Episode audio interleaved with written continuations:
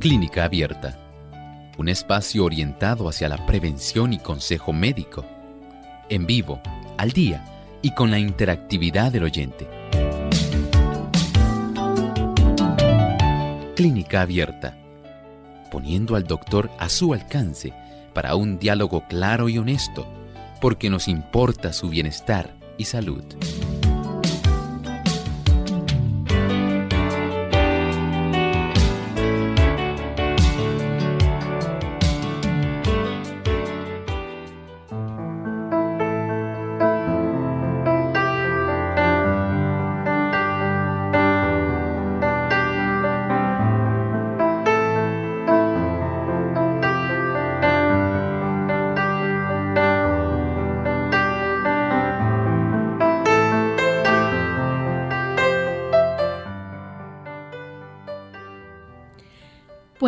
Producir cólicos abdominales, visión doble, náuseas, vómitos, debilidad, hasta con parálisis. Y es que esta condición puede entrar al organismo a través de una bacteria, a través de heridas o simplemente ingerirla en alimentos mal enlatados o mal conservados. Hoy en Clínica Abierta vamos a estar hablando acerca del botulismo.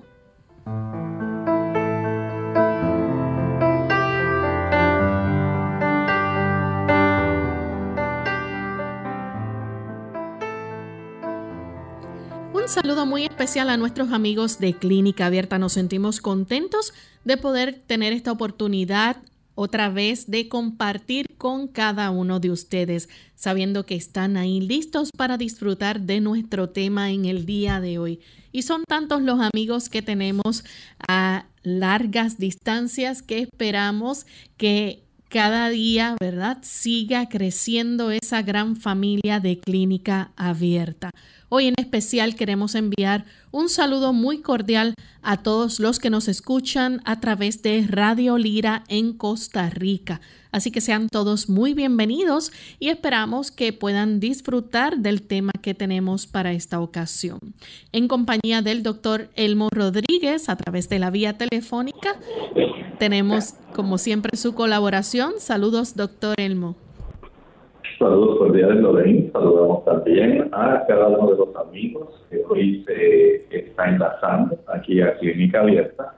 Muchas gracias por estar con nosotros y esperamos que también puedan acompañarnos a lo largo de esta edición. Así es. Bien, y antes de comenzar, siempre es costumbre compartir con nuestros amigos un pensamiento saludable, así que vamos en esta hora a escuchar y prestar mucha atención a ese pensamiento. El pensamiento saludable dice así. Ahora bien, ¿cómo hemos de ir a Cristo? Muchos formulan hoy la misma pregunta que hizo la multitud el día de Pentecostés cuando convencida de pecado exclamó, ¿qué podemos hacer? La primera palabra de la contestación del apóstol Pedro fue, arrepentíos. Poco después, en otra ocasión, dijo, arrepentíos y bautizaos cada uno de vosotros en el nombre de Jesucristo para el perdón de los pecados. El Señor tiene para nosotros ya delineada la forma como cada uno de los seres humanos va a hacerse, digamos, una persona cambiada, cómo es que va a ocurrir la transformación, cómo es que nosotros entramos en el plan de salvación. Y el Señor nos dice que dentro del plan de salvación, para nosotros poder entrar en este proceso, el primer paso es el arrepentimiento. Así es, recuerde estar como estábamos hablando, usted no tiene que dar ofrendas no tiene usted que ir a través de algún mérito propio. No es porque usted se flagele, no es porque usted se inflija algún tipo de molestia o que usted haga una promesa. Dios le acepta dentro del plan de la salvación cuando usted hace los pasos de la salvación. Y son sencillos, tan sencillos que un niño puede entender. Y el primer paso es el arrepentimiento. Es cuando nosotros le confesamos a Dios nuestros pecados, nuestras faltas. Y este paso de la confesión y de un cambio, un cambio radical de 180 grados. Eso ya da inicio a este proceso. Tan sencillo y por otro lado gratuito, totalmente gratuito, sin que medie algún mérito de parte suya o de algún otro ser humano. Totalmente al alcance de toda persona alrededor del mundo. Gracias damos a nuestro amante creador, a nuestro Dios tan glorioso, que nos da la oportunidad de poder comprender estos pasos que son para nuestro bienestar eterno. Gracias, doctor, por ese pensamiento. Vamos entonces en esta hora a comenzar con nuestro tema para el día de hoy. Y vamos a estar hablando acerca del botulismo. Quizás usted anteriormente haya escuchado sobre este tema, pero en esta hora queremos compartir con ustedes sobre él mismo para aquellos que no le conocen y otros pues puedan refrescar quizás de qué se trata.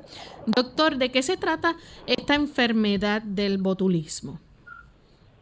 En realidad estamos hablando de una toxi-infección. Escuché esa palabra, toxi-infección, una infección por una toxina. Una toxina es un agente químico. En este caso del botulismo se produce por una bacteria, una bacteria que produce esporas. Y estas esporas facilitan la producción de esta toxina. Por eso es importante que usted comprenda este tipo de términos porque son muy necesarios para la comprensión del tema. O sea que vamos a estar hablando, escuche bien, de una toxina, no cualquiera, es una toxina que afecta nuestro sistema nervioso. Y cuando hablamos de esa toxina, estamos hablando de alguna bacteria que entra entonces a nuestro organismo. Claro que sí, esta bacteria es muy conocida, se llama la Clostridium botulinum. Son, ¿verdad?, designaciones que se le dan a diferentes tipos de bacterias. es una bacteria que tiene unas cualidades bien importantes para ella poder hacer este tipo de daño, de efecto en el ser humano. Es una bacteria gran positivo y esta bacteria, que es más bien, podemos decir, un tipo de vacilo, tiene la oportunidad de vivir en ausencia de oxígeno. Y esto le da a este tipo de bacterias la oportunidad de ella encontrarse en diversos lugares. Puede encontrarse en la tierra, puede encontrarse también en alimentos y tiene este distintivo que ella produce esta espora para facilitar entonces el que se puedan producir este tipo de sustancias tóxica, esta toxina, una neurotoxina, una toxina que va a estar afectando nuestro sistema nervioso. Doctor, esa bacteria Clostridium botulinum, ¿dónde se encuentra? Bueno, esa bacteria, por un lado, podemos nosotros encontrarla en alimentos. Usted recordará que hay siempre una alimentación que se hace especialmente en aquellas personas que compran, digamos, las que acostumbran a consumir alimentos enlatados. En los alimentos enlatados, cuando estos alimentos entran en un proceso de descomposición, hay una oportunidad para que esto se pueda desarrollar, este tipo de toxina.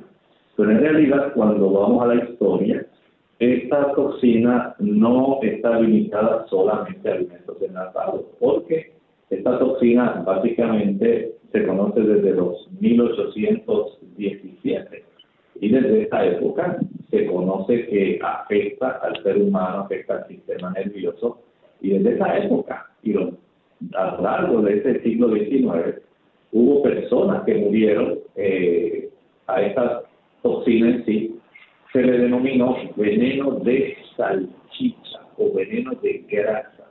Entonces, esto facilitó que pudiera empezar a conocerse eh, en ese entonces a la enfermedad de Kerner, así se decía, porque la describió Justinus Kerner. Sin embargo, ya para más adelante, fue básicamente como para el 1895, que un catedrático en bacteriología de la Universidad de Cáceres descubrió en sí a este bacilo, eh, Clostridium botulinum, como la causa de esta enfermedad, no solamente lo de, en el aspecto de que provenga de los alimentos, eh, se puede también adquirir a través de alguna herida. Es común que esto también pueda ocurrir. Hay personas que están al tanto de que una herida que no ha sido adecuadamente tratada, que se contamina, eh, se puede contaminar principalmente con tierra que contenga este tipo de esporas. Esto puede facilitar que se desarrolle y en algunos niños, algunos niños que consumen, digo niños menores de un año, especialmente que consumen eh, miel cruda, es también más fácil que a través de este producto puedan adquirirla. No estoy diciendo que todo tipo de miel tiene esta bacteria. Si usted nota, hay miel que es pasteurizada. De esta manera, pues se evita este proceso de que la persona pueda adquirir el botulismo. Pero en realidad, esta bacteria, la forma más frecuente como se obtiene, generalmente resulta ser por estas, una de estas tres vías. Aunque nosotros tenemos que entender que la forma más tóxica, la que se va prácticamente a obtener a través de la contaminación de un alimento, ya que este tipo de contaminación puede producir una intoxicación que incluso puede hacer que la persona muera. Bien, vamos entonces en esta hora a nuestra primera pausa. Al regreso continuaremos hablando sobre este interesante tema, así que no se despeguen de nuestra sintonía, que volvemos en breve. Artritis. Hola, les habla Gaby Zabalúa Godard con la edición de hoy de Segunda Juventud en la Radio, auspiciada por AARP. 70 millones de estadounidenses sufren de alguna forma de artritis, una enfermedad sin cura. Algunos medicamentos que se recetan implican ciertos riesgos, pero los médicos sugieren que tu propio programa de ejercicios puede reducir dos de los efectos más problemáticos de la artritis, el dolor y el cansancio. Y esto es lo que sugiere la Clínica Mayo. Antes de empezar, consulta a tu médico como medida de precaución. Entonces comienza lentamente. Muévete a un ritmo lento y constante, sin rebotar. Si tienes algún dolor nuevo en tus articulaciones, detente. Toma una aspirina para reducir la inflamación. Caliéntate con una ducha o con paños y estírate. Para mayor beneficio, intenta 30 minutos diarios, pero menos tiempo también resulta beneficioso. 10 minutos tres veces al día bastan. Cuidado con excederse. Otras medidas incluyen una dieta saludable, porque el aumento de peso aumenta el estrés de tus articulaciones. Trata de relajar tu mente y tus músculos. La tensión acrecienta el dolor. No te fatigues. Conoce cuáles son tus límites y si no sientes remordimiento por echarte a dormir durante un rato por la tarde, disfrútalo. El patrocinio de AARP hace posible nuestro programa. Para más información visite aarpsegundajuventud.org.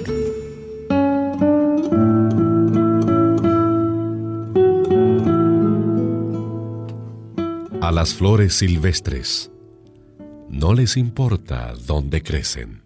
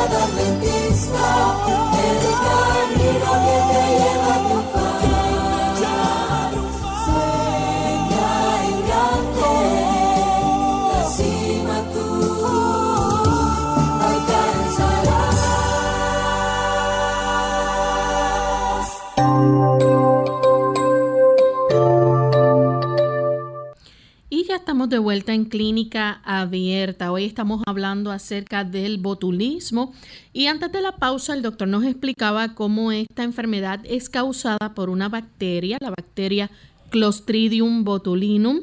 Esta bacteria puede entrar al organismo tanto a través de alimentos mal enlatados o mal conservados o también a través de heridas. Y esto puede causar una gran toxicidad en el cuerpo. No importa si las cantidades que se ingieran sean pequeñísimas, doctor. Bueno, entendemos que este tipo de bacterias en cierta forma va a depender de cómo se encuentra nuestro estado interno, nosotros como huéspedes. Y es que esta bacteria tiene una peculiaridad. La bacteria va a utilizar lugares donde hay poco oxígeno, donde se encuentra un pH bastante alcalino, ya que esta bacteria, por ejemplo, si la persona, digamos, eh, consumió una carne algún tipo de carne o pescado que estuvieron crudos y que, aunque fueron conservados, digamos, mediante un proceso de salado o de ahumado, este proceso no se hizo de una manera eficiente. Esto va a facilitar que este tipo de bacterias, Clostridium botulinum, puedan fácilmente producir este tipo de toxinas. Eh, por eso voy a hacer este tipo de aparte es en muchos lugares, aunque a las personas no les agrade, se tienen que utilizar algunos conservantes como los nitritos y los nitratos.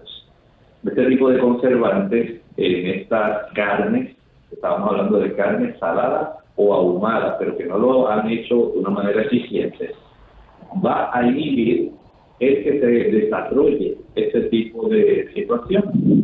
También en algunas verduras que son poco ácidas, si pierden su acidez, fácilmente se puede dar lugar al desarrollo de esto o, como estaba hablando Lorena hace un momentito, pudiera darse el caso de que especialmente cuando las personas hacen conserva casera, se pueda desarrollar este proceso.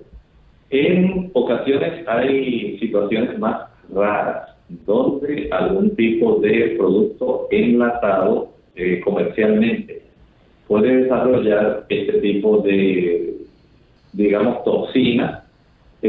Muy raro, pero sí puede darse el caso, especialmente cuando usted compra un producto enlatado, que usted nota que la parte del fondo o la superficie de, digamos, la porción superior de esa lata cilíndrica se ve así como abultada generalmente no indica que hay un proceso de descomposición en ese producto que está ahí conservado.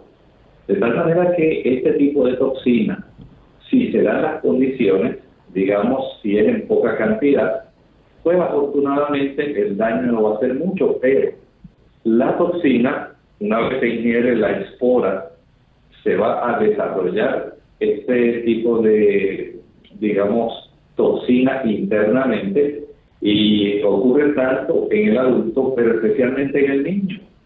Al hablar del niño, sabemos que el niño, el que es menor de un año, no va a tener la flora bacteriana igual que la del adulto.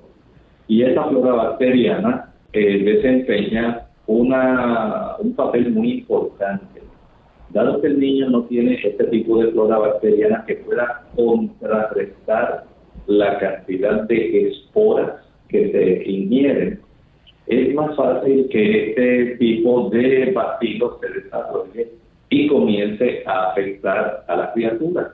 En el adulto, aun cuando tiene la presencia de estas bacterias que podemos llamar una flora eh, bastante desarrollada y diversa, si hay una ingesta que sea abundante, o usted encontró que esa carne estaba riquísima y yo nunca había probado una carne ahumada que se preparara con este tipo de madera, de mezquite o el que sea, y usted no se dio cuenta que en realidad, aunque estaba ahumada, no había sido adecuadamente eh, tratada en el proceso de ahumado.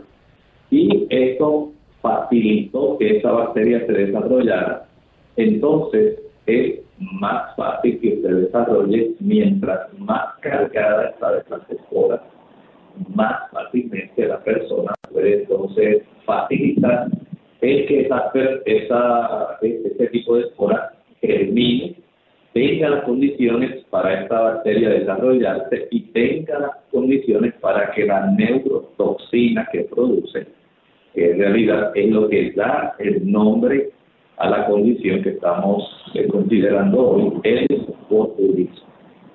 Bien, doctor, esto también puede ocurrir y se le llama el botulismo infantil, porque puede ocurrir también en bebés. Sí, como estábamos hablando hace un momentito, en el tracto gastrointestinal, especialmente en los lactantes. Cuando se ingieren estas esporas, eh, estábamos hablando de la miel, cuando no está pasteurizada y se le provee a un niño menor de un año, este tipo de esporas que se van a germinar dentro del intestino porque no existe ningún tipo de flora bacteriana, no hay microflora inhibidora en sí. Y esto va a facilitar que se produzca la toxina que lamentablemente va a ser absorbida, va a ir desde el tracto gastrointestinal, va a ser llevada por la vía linfática o puede ser llevada o transportada por la misma vía sanguínea hasta los lugares donde ella va a estar afectando, que son las terminaciones nerviosas periféricas, ya que estas son las terminaciones nerviosas que trabajan con acetilcolina, un neurotransmisor que nosotros tenemos para facilitar que los nervios puedan darle órdenes a nuestros músculos para que estos se puedan contraer y es precisamente en esa unión donde este tipo de toxina va a trabajar impidiendo que este neurotransmisor pueda ejercer su función eh, que normalmente debe ser de contracción para hacer que algún músculo pueda funcionar y lamentablemente lo que va a hacer es trabajar produciendo un tipo de parálisis plástica. Para que los amigos tengan una idea, todos los años ocurren cerca de 110 casos de botulismo en los Estados Unidos y la mayoría de los casos suceden en bebés. Doctor, vamos a hablar entonces acerca de los síntomas. Estos síntomas, más o menos, ¿cuándo tienden a aparecer? Bueno, estos síntomas pueden variar. Hay algunos, eh, generalmente, especialmente los que te ingieren la toxina. Digamos que usted se comió un tipo de carne que no estaba debidamente procesada o abrió un envase, digamos, un producto que estaba enlatado y estaba lamentablemente con este tipo de toxina. Entre unas 12, 18 hasta 36 horas después de usted haber ingerido este tipo de toxina, se va a iniciar el proceso cuando la persona a tener esta manifestación, digamos, clínica. Recuerden que, al igual que cualquier otra enfermedad, este tipo de productos tienen un, desarrollo, este tipo de enfermedad, un desarrollo. Lamentablemente pues, puede variar, como estábamos hablando hace un momentito, puede variar de la cantidad de la toxina que se ingirió, puede también eh, variar de acuerdo al huésped que en este caso pues, sería un bebé sería un adulto, pero generalmente las que son por alimentos de 12 a 36 horas, las que se desarrollan más bien entonces por alguna herida pueden aparecer alrededor de 10 días después. Y en los niños, en los infantes, pueden ocurrir la aparición del cuadro clínico del 18 a 36 horas después que la toxina ingresa al cuerpo del bebé. Doctor, ¿con esta infección se presenta o no se presenta fiebre? Bueno, sí, podemos decir que hay algunos casos donde se puede desarrollar fiebre, en otros casos no, sino que más bien recuerde que como este tipo de toxina lo que va a afectar es áreas de nervios generalmente no va a haber eh, una manifestación febril inicialmente. Es un caso raro, pero más bien lo que se van a estar viendo son trastornos que tienen que ver más con nuestro sistema muscular. Y esto es lo que va a estar más, eh, digamos, distintivo de este tipo de situación. Eh, no se va a manifestar generalmente, ni se afecta la presión arterial, ni se afecta la frecuencia del corazón, no causa fiebre y generalmente nuestro sistema nervioso central, el sensorio nuestro, está la persona totalmente consciente. Lo que está afectado es sencillamente nuestro sistema nervioso periférico, las extremidades. Pueden afectarse, eh, digamos, el movimiento de los ojos, los párpados. Se puede afectar la respiración, el movimiento que nosotros tenemos para facilitar la inhalación. Puede ocurrir también que haya dificultad, digamos, en el caso de un niño, para succionar o sea que hay una diversidad de acuerdo al adulto o al niño, de acuerdo a la cantidad de la toxina, de acuerdo a cuán débil eh, o cuánto una persona le facilitó, porque el organismo no estaba en la mejor condición posible, para que esta bacteria, el Clostridium botulinum, desarrollara esta neurotoxina, una toxina que afecta los nervios de nuestro sistema nervioso periférico, pero generalmente no está acompañada del cierre. Bien, vamos en esta hora a nuestra segunda pausa y al regreso continuaremos entonces hablando más sobre este interesante tema. Si ustedes tienen alguna pregunta con relación al mismo, se pueden comunicar con nosotros y hacerla a partir de la segunda pausa.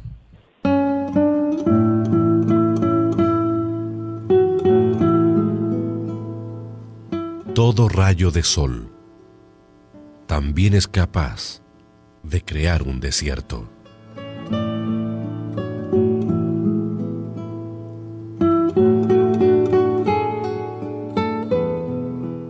Sara, te dejo en casa de Emily y tú, José, vas a práctica de fútbol, ¿verdad? Sí. Sí. Por cierto, cuando los recoja, llevaré puestos mis mini shorts. ¿Qué? ¡No!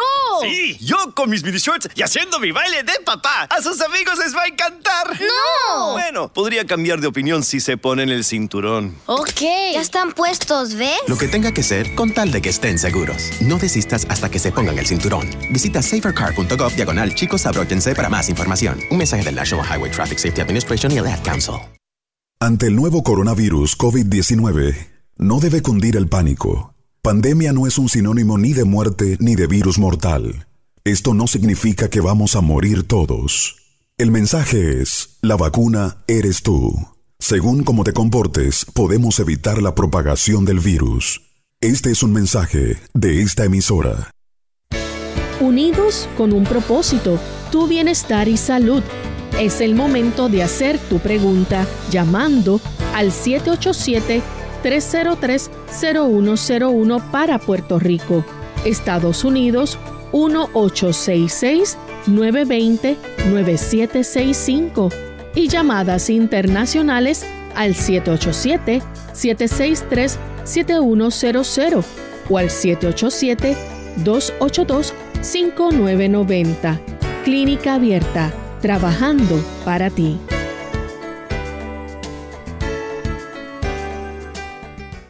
Clínica Abierta. Y ya estamos de vuelta en Clínica Abierta hablando hoy sobre el botulismo. Doctor, aparte de, eso que nos mencionó, hay unos síntomas que se pueden ver en los adultos y estamos hablando, ¿verdad?, de que puede la persona tener eh, cólicos abdominales o dificultad en la respiración. Bueno, hay un conglomerado de estos diferentes signos y síntomas que se van a desarrollar. Y especialmente, como estábamos hablando, la porción que más se va a afectar es las acciones que son dominadas por el sistema nervioso parasimpático.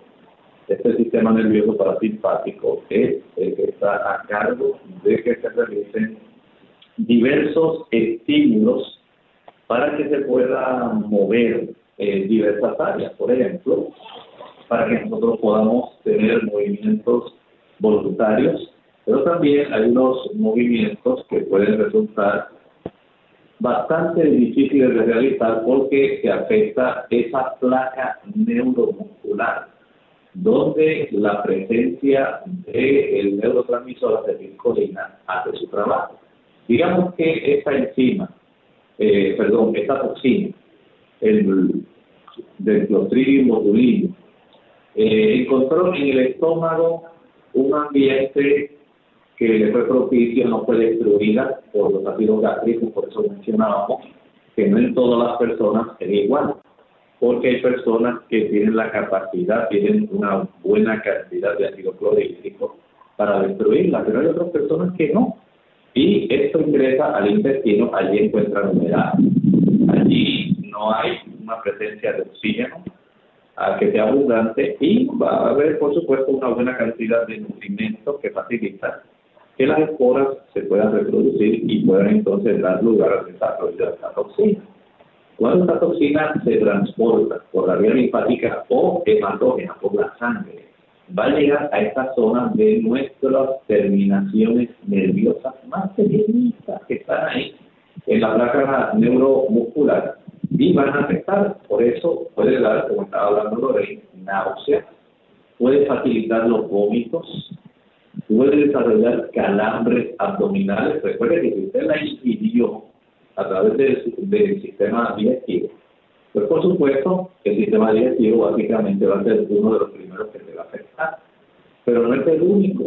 Esta persona puede tener problemas para respirar. Recuerde que tenemos músculos accesorios para la respiración que están dominados por este tipo de placa neuromuscular, el mayor de ellos el diafragma. Y además tenemos los músculos intercostales, que son muy importantes para esto. La persona puede tener caída de los párpados, puede desarrollar visión borrosa o doble, puede tener debilidad facial en ambos lados del rostro, boca seca, dificultad para tragar o hablar. Recuerden que el tercio superior de nuestra área de deglución, de nuestra orofaringe, es voluntario. Y si hay este tipo de problemas, se puede afectar. Y periféricamente se puede desarrollar parálisis. No bien lo que esta toxina puede hacer una vez alcanza la zona donde hace daño la placa neuromuscular, bloqueando entonces la producción de la acetilcolina.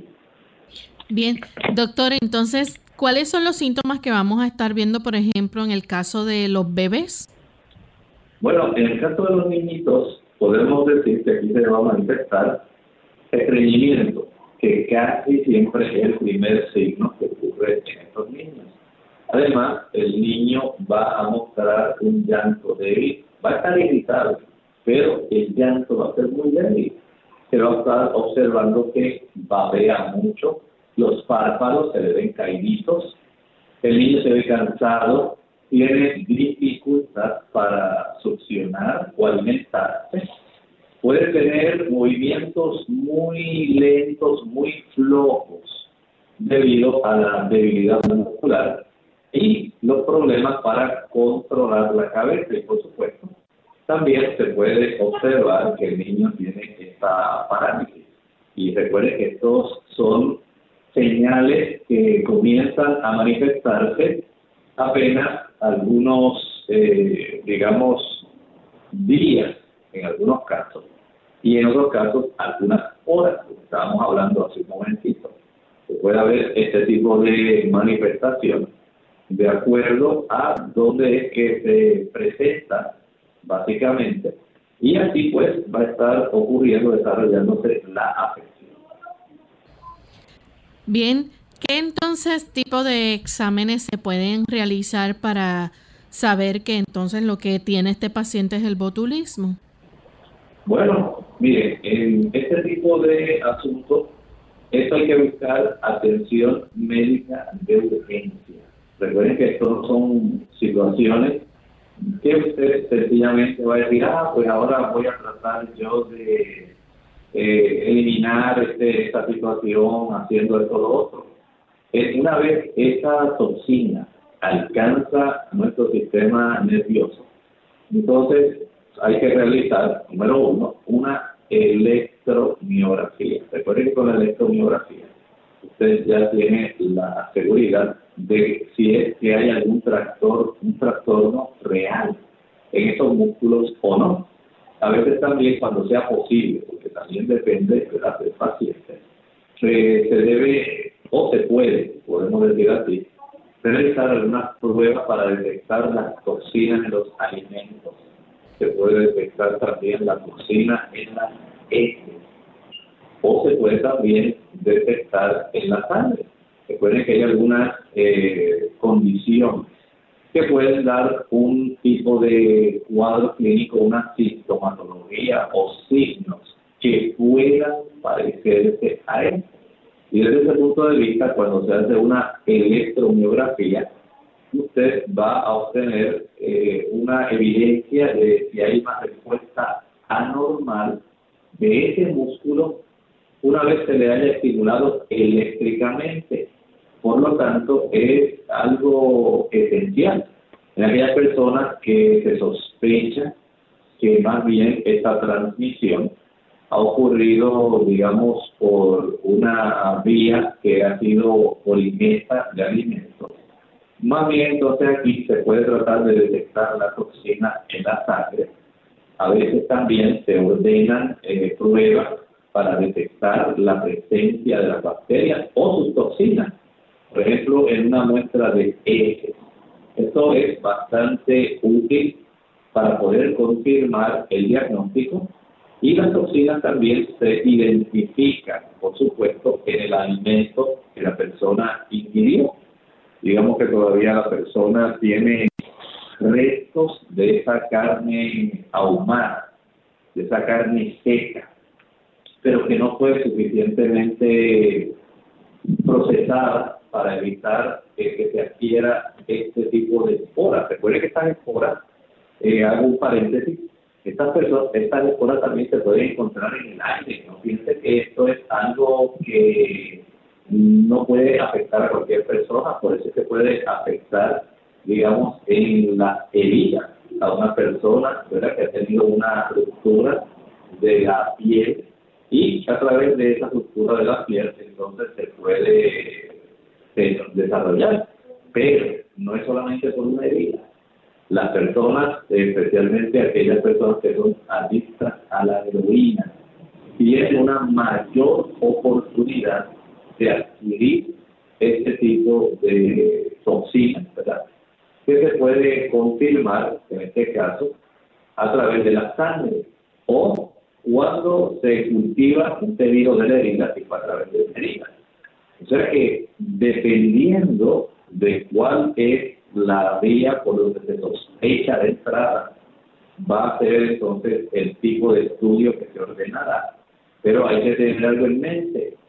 A veces es imposible poder determinar si este botulismo se ha producido por una herida o por la ingestión de alimentos. Más bien, a veces se hace, digamos, desde el punto de vista clínico, ¿verdad? Más bien este tipo de situación. Porque el asunto a veces no es tan fácil como uno lo sospecha o como uno lo ha leído en un libro o se ha leído en información. En realidad, este tipo de situación básicamente puede variar y puede ayudar a algunas personas, ¿verdad?, para saber con certeza, con precisión, qué es lo que está ocurriendo. ¿Hay algún eh, medicamento específico, doctor, para tratar el botulismo? Bueno, hay que ser muy sabio en este aspecto. Mire, a veces el carbón activado puede evitar la absorción de toxinas que se hayan consumido en un alimento. Ustedes recuerdan que el carbón activado tiene una gran capacidad de absorción. Y desde ese punto de vista podemos decir que puede ser de gran ayuda para que podamos evitar el que la toxina pueda ser absorbida en su totalidad a través de la vía sanguínea, la vía hematógena o la vía linfática. En cierta forma, si logramos eh, absorber a través del uso del carbón activado. No olviden que el carbón activado no entra a la sangre ni a la linfa. El carbón activado se queda dentro del, digamos, lumen, la, el interior del intestino, y ahí entonces tiene la capacidad de poder absorber esas toxinas para poder ser expulsadas. Y se hace a tiempo. Esto le da oportunidad si la persona comienza a manifestar esas eh, manifestaciones, digamos a las 36 horas, y usted todavía dice, mira, pues yo sospecho que fue después que ingirió el producto que estaba en aquella, aquel envase, que hacía tanto tiempo yo había envasado este tipo de productos y como que se me hizo raro porque había sido un poco abultada la tapa, porque hay muchas personas que hacen envasados caseros. No quiere decir que todo el que haga envasado casero va a ocurrir esto, pero ocurre con frecuencia. Y si usted no anotó la fecha, o tenía muchos deseos de comer ese producto que hace tiempo usted había envasado y usted cree que estaba en buen estado, y no lo estaba, usted pudo adquirir esta toxina. De tal manera que todavía quedan restos de ese alimento, se pueden analizar para comprobar la presencia de este tipo de toxina. Y ese carbón activado puede evitar la absorción de las toxinas que se consumen en los alimentos. Pero, gracias a Dios, existe también antitoxina. Esto puede ser de mucha ayuda y es uno de los fármacos ¿verdad? que se le administra a estas personas que tienen este tipo de problemas para poder contrarrestar el efecto que esta toxina en sí va a estar causando. Para algunos problemas de respiración, que puede que se puede estar afectando la respiración, puede requerirse un instrumento que ha cobrado mucha notoriedad, un ventilador, un respirador.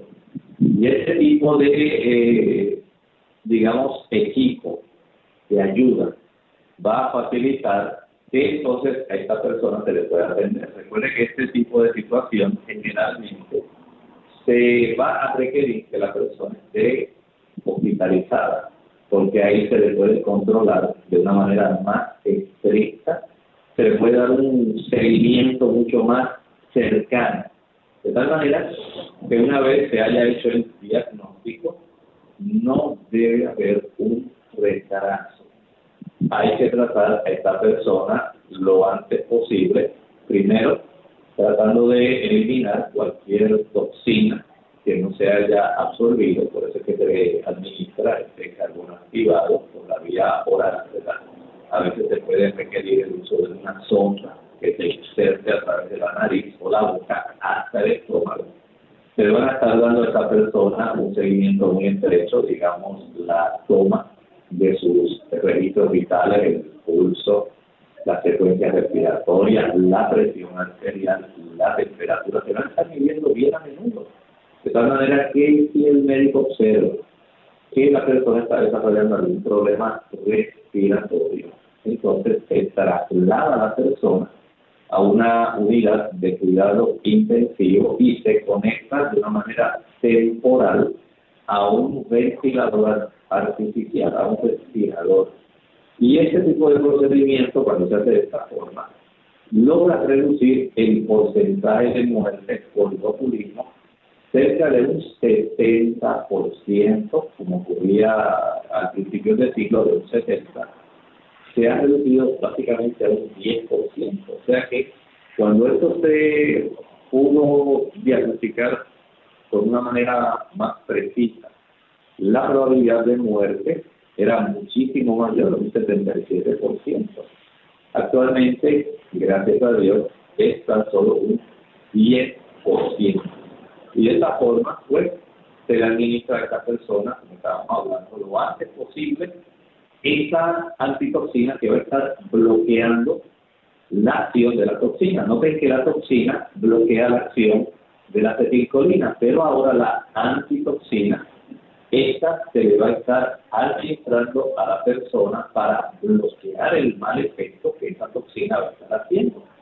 Y si esta persona se le administra esa antitoxina dentro de las 72 horas posteriores a la aparición de los síntomas que pudimos eh, apreciar hace un momento, que pueden desarrollarse entre las 12 a 36 horas una vez que hay salido. Este tipo de antitoxina tiene la mayor probabilidad de ser eficaz. No que que todo esto tiene un periodo de tiempo.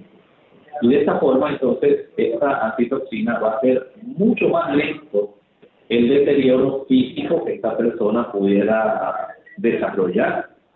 Porque hay personas que desarrollan un deterioro físico que puede durar tiempo, a veces puede requerir hasta años.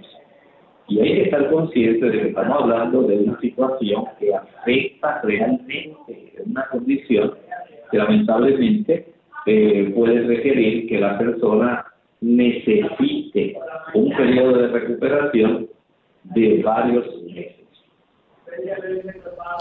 Doctor, y si la persona, por ejemplo, tiene dificultades también para tragar los alimentos, ¿es posible que entonces se le tenga que introducir una sonda? Es posible. Puede ser que la persona necesite una sonda fina, una sonda de plástico, ese tipo que nosotros llamamos sonda nasogástrica, que se introduce desde la zona del, eh, digamos, nuestra nariz, se inserta por la nariz, se extiende por la garganta, para que entonces pueda esta persona, mientras está siendo atendida, mientras está siendo eh, evaluada, pueda recibir sus alimentos también, ¿verdad? Para que pues ella pueda conservar la fuerza. Recuerden, una cosa es que usted tenga paralizadas las uniones neuromusculares y otra cosa es que usted, eso le esté afectando todo el cuerpo y como hemos visto, básicamente lo que esto afecta es el sistema nervioso periférico. El sistema nervioso periférico eh, que controla diversas funciones, pero básicamente no va a estar afectando el que la persona pueda seguir eh, teniendo su digestión, manteniéndose viva. Básicamente, a no ser que le afecte su sistema respiratorio. Por eso este tipo de, digamos, sonda nasogástrica es muy importante. Bien, ya entonces, si una persona ha sido eh, intoxicada con esto, tiene esta condición, es importante que se notifique a las autoridades eh, pertinentes de la salud para que puedan entonces, en el caso de los alimentos que hayan sido contaminados, puedan ser removidos. Sí, eso es así. Hay que tomar algo en cuenta, Lorraine. Eh, es que este tipo de situación eh, nos concentramos más bien en el asunto de la intoxicación alimenticia, pero en aquellas personas donde la infección fue por una herida. Esa herida hay que limpiarla, hay que retirar el tejido muerto. A esa persona hay que administrarle antibióticos, eh, por ejemplo la penicilina o el metronidazol. Esto se hace por la vía intravenosa. Pero noten que este tipo de situación es una, una situación bastante compleja que va a requerir que el médico esté al tanto, ¿verdad? No solamente del cuadro clínico, eh, de los síntomas que pueden estar abarcando, sino también es muy importante en este aspecto nosotros poder aprender de que dada la complejidad que está ocurriendo, entonces nosotros desarrollar una, digamos, una educación que vaya más bien a la prevención. Por ejemplo, si nosotros deseamos evitar esta enfermedad, básicamente tenemos que eh, entender que dentro de las normas tecnológicas que se incluye en la industria alimentaria, estos enlatados comerciales van a tener unas estrictas medidas, por supuesto, de acuerdo al producto y a la composición y el envase entonces es que se puede desarrollar este tipo de situación. En este tipo de normas tecnológicas, a las compañías se les requieren, eh, cuando se van a envasar estos productos, es que lo lleve a temperaturas de 121 grados centígrados o 250 grados Fahrenheit durante los minutos que han sido establecidos para que este producto no se descomponga, para que básicamente pueda evitar precisamente este problema, el que se puedan transmitir algunas sustancias, en este caso un vacío, el clostridium botulino. Eh, hay normas también que se le en esta industria de enlatados, de envasados, para asegurar una correcta esterilización. Esto es muy importante, ¿verdad?, para que nosotros sepamos que hay regulaciones ya, normas tecnológicas establecidas para que esto se pueda llevar a cabo adecuadamente. Por lo tanto, es útil que aún aquellas personas que tienen este tipo de envasado que hacen en sus casas, hay tantas personas actualmente que quieren hacer conservas y ellos eh, adquieren los envases, adquieren todo el equipo para poder hacer este tipo de envasados, tengan que seguir procedimientos que sean estrictos, de tal manera que usted pueda tener una higiene que sea excelente, de tal manera que usted reduzca la contaminación de los alimentos, eh, digamos, aquellos que tienen un bajo contenido ácido, a veces pasa con el zumo de la zanahoria, ocurre con los espárragos, con las habichuelas verdes, eh, judías verdes, con los pimientos morrones, con las berenjenas, los champiñones, las remolachas, el maíz. Si usted va a hacer estos envasados, recuerde que usted debe ser muy cuidadoso, especialmente con la higiene. Si usted no está seguro o segura de que usted va a aplicar una tecnología correcta, entonces no entre en este proceso de envasado. Porque en este tipo de alimentos, por ejemplo, no se considera o no es conveniente que las personas traten de envasar en forma casera alimentos que sean de baja acidez, como por ejemplo la carne, el pescado, la mayor parte de las hortalizas. No hay problema generalmente con las frutas, ya que las frutas tienen una acidez más eh, alta, especialmente eh, los melocotones, las peras, las cerezas. Estos ayudan, ¿verdad?, para que esto se pueda realizar de la mejor forma. Así que si usted no está seguro de que usted está haciendo un buen procesado, si usted observa por, por otro lado, que al usted ir al supermercado a buscar algún producto enlatado, usted nota que esa lata o ese envase está hinchada, si está abollada, si está mal cerrada, de tal manera que usted eh, pone en duda la calidad de lo que está ahí contenido. O si usted va a adquirir embutidos que usted sabe que son de una procedencia muy dudosa. Entonces vamos a evitar, ¿verdad? La ingesta de este tipo de productos porque la probabilidad en que una persona pueda desarrollar una complicación como el botulismo es básicamente eh, muy alta. Por lo tanto, eh, tenga en consideración que hay que ser muy cuidadoso con el alimento. Si usted es una persona astuta, va a darse cuenta que lo mejor siempre mientras esté a su alcance es consumir alimento fresco, alimento que usted preferentemente pueda preparar en su hogar y si usted ya tiene una buena técnica perdón, de envasado, si usted ya domina bien la técnica, si usted es muy cuidadoso con la higiene eh, al pues, hacer este tipo de procesamiento de alimentos envasados por usted, usted entonces requiera el que se puedan seguir las mejores normas, porque a la larga es la salud suya, la de su familia, que se puede eh, afectar. Ahora, si usted tuviera dudas de algún tipo de alimento que ya usted compró, pero usted no está segura usted externamente no lo ve mal estado, usted no ve algún tipo de señal que le pueda indicar que hay algo mal, se recomienda un detalle muy importante. Este tipo de toxina es muy frágil al calor, es decir, el calor la destruye. Cuando usted tenga dudas de algún alimento enlatado, usted debe vaciar el contenido de esa lata en una olla y proceda a hervirla durante 10 minutos. De esta manera, usted va a destruir esa toxina botulínica. Pero si usted todavía es más listo, dice, no, tengo dudas con este procedimiento y tengo dudas con esta presentación. Mejora, mejora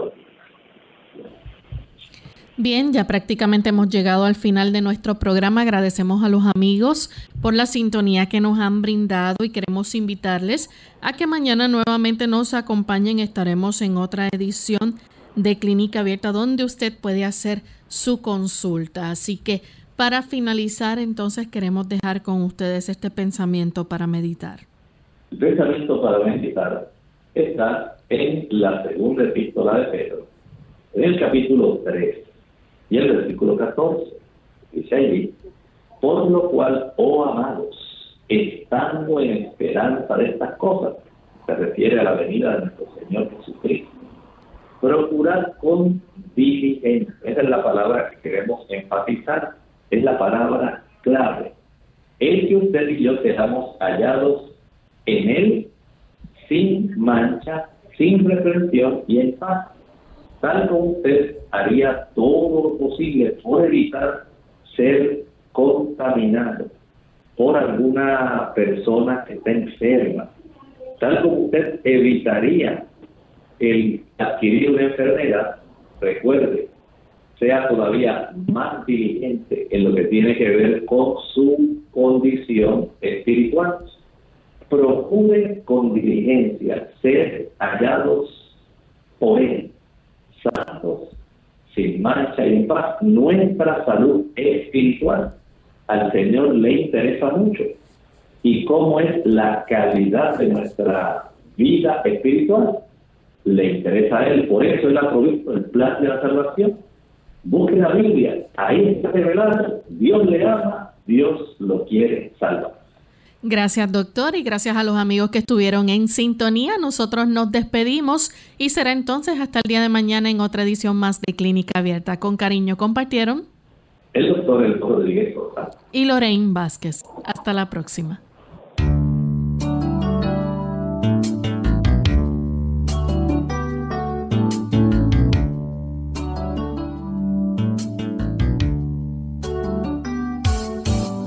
Clínica Abierta no es nuestra intención sustituir el diagnóstico médico. Antes de poner en práctica cualquier consejo brindado en este programa, usted debe consultar con su médico. Hasta la próxima.